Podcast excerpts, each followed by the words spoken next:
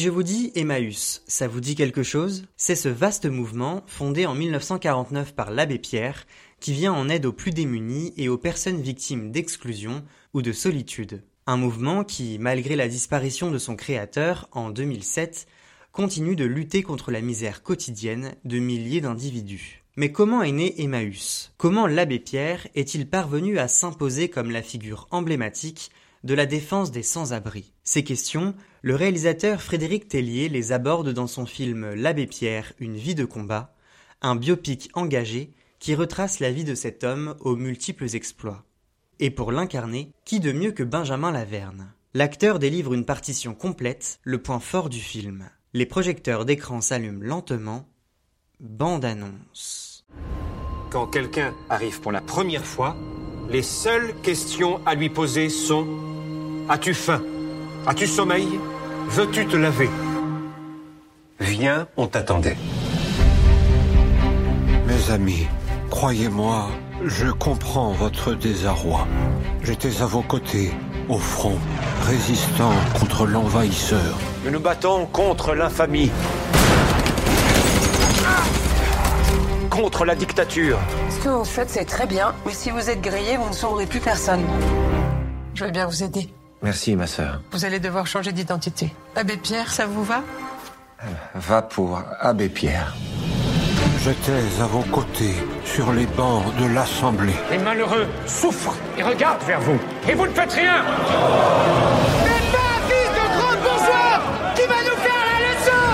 J'étais à vos côtés, dans la rue et le froid. Mes amis, au secours. Une femme vient de mourir gelée sur le trottoir en plein Paris. Elle serrait sur elle le papier par lequel on l'avait expulsée. On m'a appelé la voix des sans-voix. On m'a célébré. On m'a applaudi. On m'a contesté. On m'a trahi.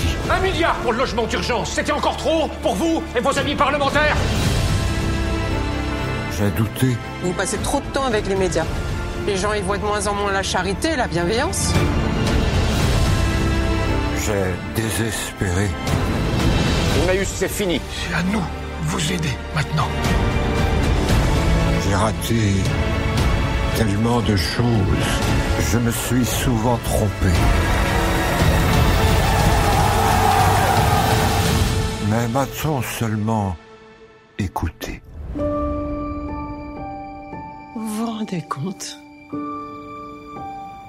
On a construit tout ça.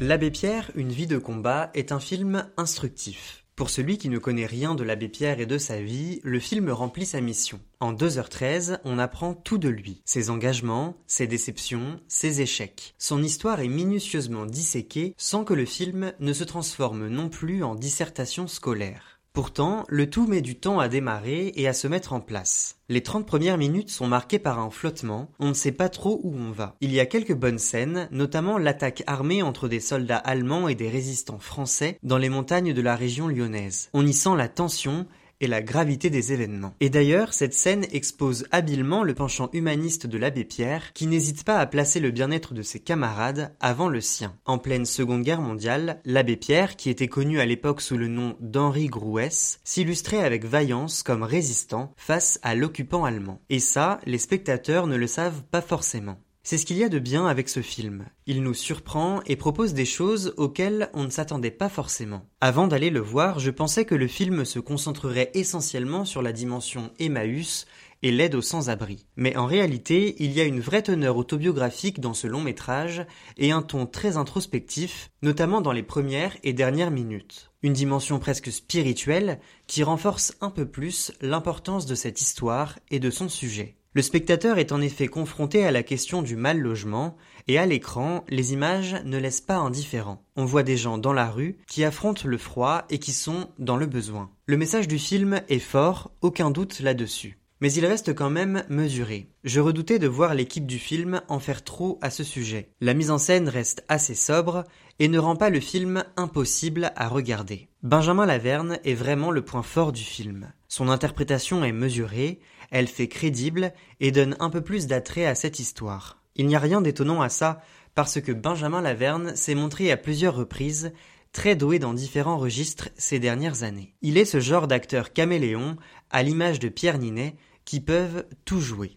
Frédéric Tellier a clairement misé sur le bon cheval en le choisissant pour le rôle titre. Le travail d'interprétation est quand même assez bluffant. Rien que l'intonation de sa voix, sa démarche ou encore ses expressions faciales, l'ensemble est vraiment maîtrisé par l'acteur. On découvre ainsi le personnage sous plusieurs facettes, résistant, homme de religion ou encore rhéteur politique. L'abbé Pierre n'excluait aucune arène de son combat et le film le montre plutôt bien. Outre l'interprétation de Benjamin Laverne, il faut aussi souligner l'apport considérable du jeu d'Emmanuel Berco qui n'a rien à envier à son partenaire de jeu. La sœur Lucie Coutaz, qu'elle incarne, a eu un rôle de premier plan dans l'action d'Henri Grouès et la création d'Emmaüs. C'est elle qui lui a suggéré de changer de nom et qui l'a aidé à placer dans la lumière cette cause si importante. J'ai trouvé le jeu d'Emmanuel Berco très solide et touchant, si bien qu'elle vole la vedette à Benjamin Laverne par moment. En fait, à mes yeux, on assiste plus à la naissance d'une belle alchimie qu'au récit exclusivement personnel du héros. Peu à peu, l'action de l'abbé Pierre et de la sœur Lucie prend de l'ampleur. Ils organisent des rassemblements dans plusieurs grandes villes de France,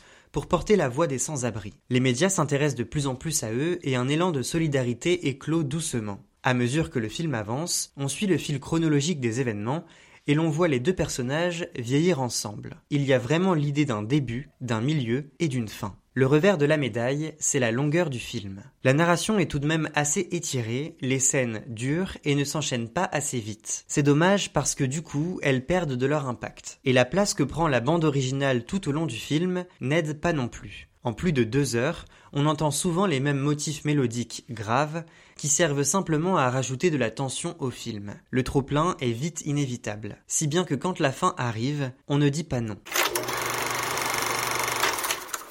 L'Abbé Pierre, une vie de combat est un film intéressant qui vaut le détour. Instructif, émouvant et surprenant, le long métrage de Frédéric Tellier revient avec passion sur l'histoire d'Henri Grouès et sur le vaste élan de solidarité qui l'a impulsé. Malgré une narration rallongée et une mise en scène trop appuyée, le film réussit à exister grâce aux interprétations au poil de Benjamin Laverne et Emmanuel Berco. Les deux acteurs se complètent et se portent nous offrant à l'écran la sincérité de deux personnages déterminés et fidèles à leurs principes. Dans le prochain épisode d'écran, on reviendra sur le film fantastique américain The Marvels, réalisé par Nia DaCosta avec Brie Larson et Teyona Paris. D'ici là, n'oubliez pas d'aller au cinéma.